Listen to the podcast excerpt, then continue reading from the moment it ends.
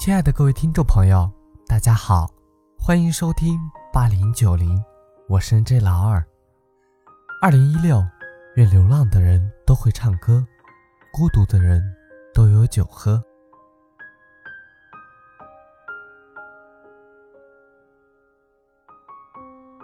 你活得光鲜艳丽，父母却在低声下气。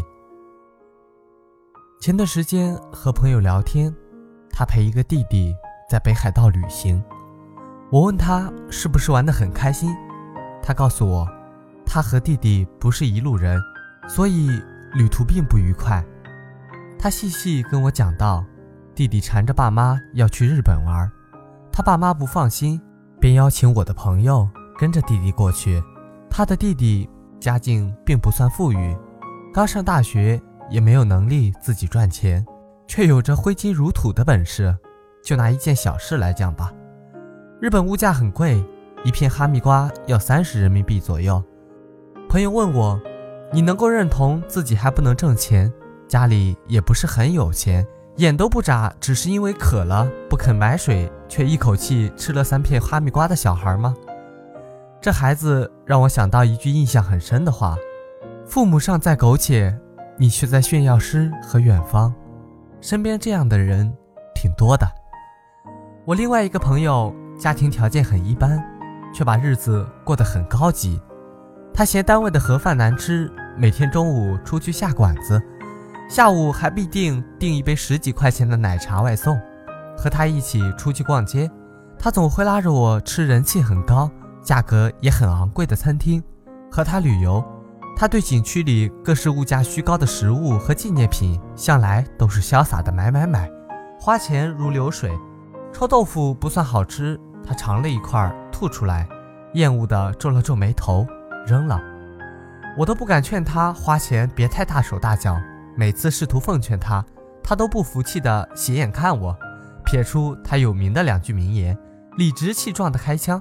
第一句，女孩子要富养；第二句。出来玩就一定要开心，别太在乎钱。似乎我要是劝他适当的节约，倒显得我太抠门、太小气了。我本以为他必定家境殷实，直到有一次去他家里，他住在城郊的民房里，老旧潮湿，又窄又小，从一楼上二楼要从一个很陡峭的楼梯爬上去。他的奶奶穿着他高中时的校服外套，坐在家里捡菜。他问奶奶怎么不去打牌，老人家说道：“这两天输了几十块钱，今天不高兴去了。”我借用他们家的卫生间，奶奶不忘嘱咐我，要用桶里盛着的洗过拖把的水冲，别按按钮，水一冲哗啦哗啦的，浪费钱。正是这样节俭的老人，却把自己靠卖菜一块一块攒来的积蓄，尽数交给孙女，任由孙女挥霍。中午和他爸爸妈妈一块吃饭，他爸表态不指望他赚钱养家，他赚那点工资给自己吃穿用就好了。后来那位朋友约我一起去旅游，向我提起冬天上下班很冷，他准备买车，家里人也同意给他买。听到这些，我都只能笑笑，不知道该回应些什么。有句笑话这样说：“我视金钱如粪土，爸妈是我。”如化粪池，我们这一代不少人如此。前段时间网上讨论孩子究竟应该穷养还是富养，提倡富养的人问：男孩要穷养，你孩子跟你多大仇啊？我也想问问那些拿着父母的血汗钱挥霍无度的子女，孩子要富养，你爸妈欠你多少钱？我认识一个哥们儿，他从上大学到工作前所有的花销。都是向父母打了欠条，偶尔出去旅行花的钱也是靠自己打工兼职赚来的。工作后，他就从每个月的工资里抽一笔钱，慢慢的偿还父母。孩子成年后，父母已经没有了抚养义务，压根儿不必讨论穷养富养的话题。可现实情况是，不少人结了婚，还让爸妈背着房贷。如果你像我一样出身于平凡的家庭，那么你应该很清楚，父母挣来的每一分钱都很不容易。当父母在烈日炎炎下满头大汗地从事体力劳动时，当父母在小小的格子间里腰酸背痛从事脑力劳动时，你一顿大餐就消费掉他们一天的薪水，真的不会有一丝丝的愧疚吗？当父母被领导大呼小叫的时候，当父母被客户呼来唤去的时候，你却在呼朋引伴、潇洒度日，真的不会不忍于心吗？当你用着 iPhone、iPad。把自己全副武装的时候，父母就连买个十块钱一百兆的流量包都要想好久，最后还是没舍得买。当你穿着一身说得出名字的名牌，一双鞋就要几千块的时候，父母却在穿着你淘汰的旧鞋。他们不懂得你说的品牌，你还笑他们落伍。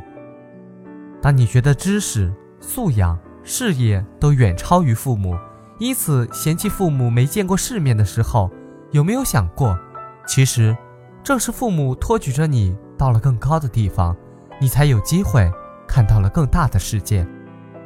你活得青春无敌，你过得光鲜亮丽，却看不见你身后默默供养着你的父母，为了让你过上更好的生活，还在向这个世界低声下气。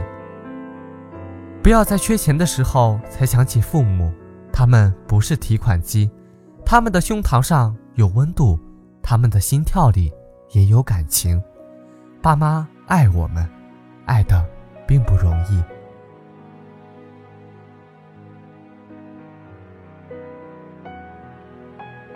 我相信，在听我电台的朋友，大多数是八零九零后。我们的父母都是五零六零年代的，我们的父母很不容易，他们经历过自然灾害。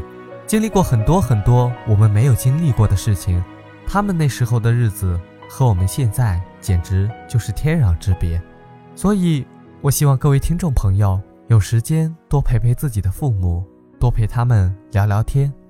他们把我们抚养长大，并不是要我们赚多少钱来回报他们，只求我们一生平安，就是他们最大的心愿。这里是八零九零，我是 N J 老二。如果你喜欢我的节目，可以点一下订阅，你小小的支持是对我最大的鼓励。下期节目我们再见。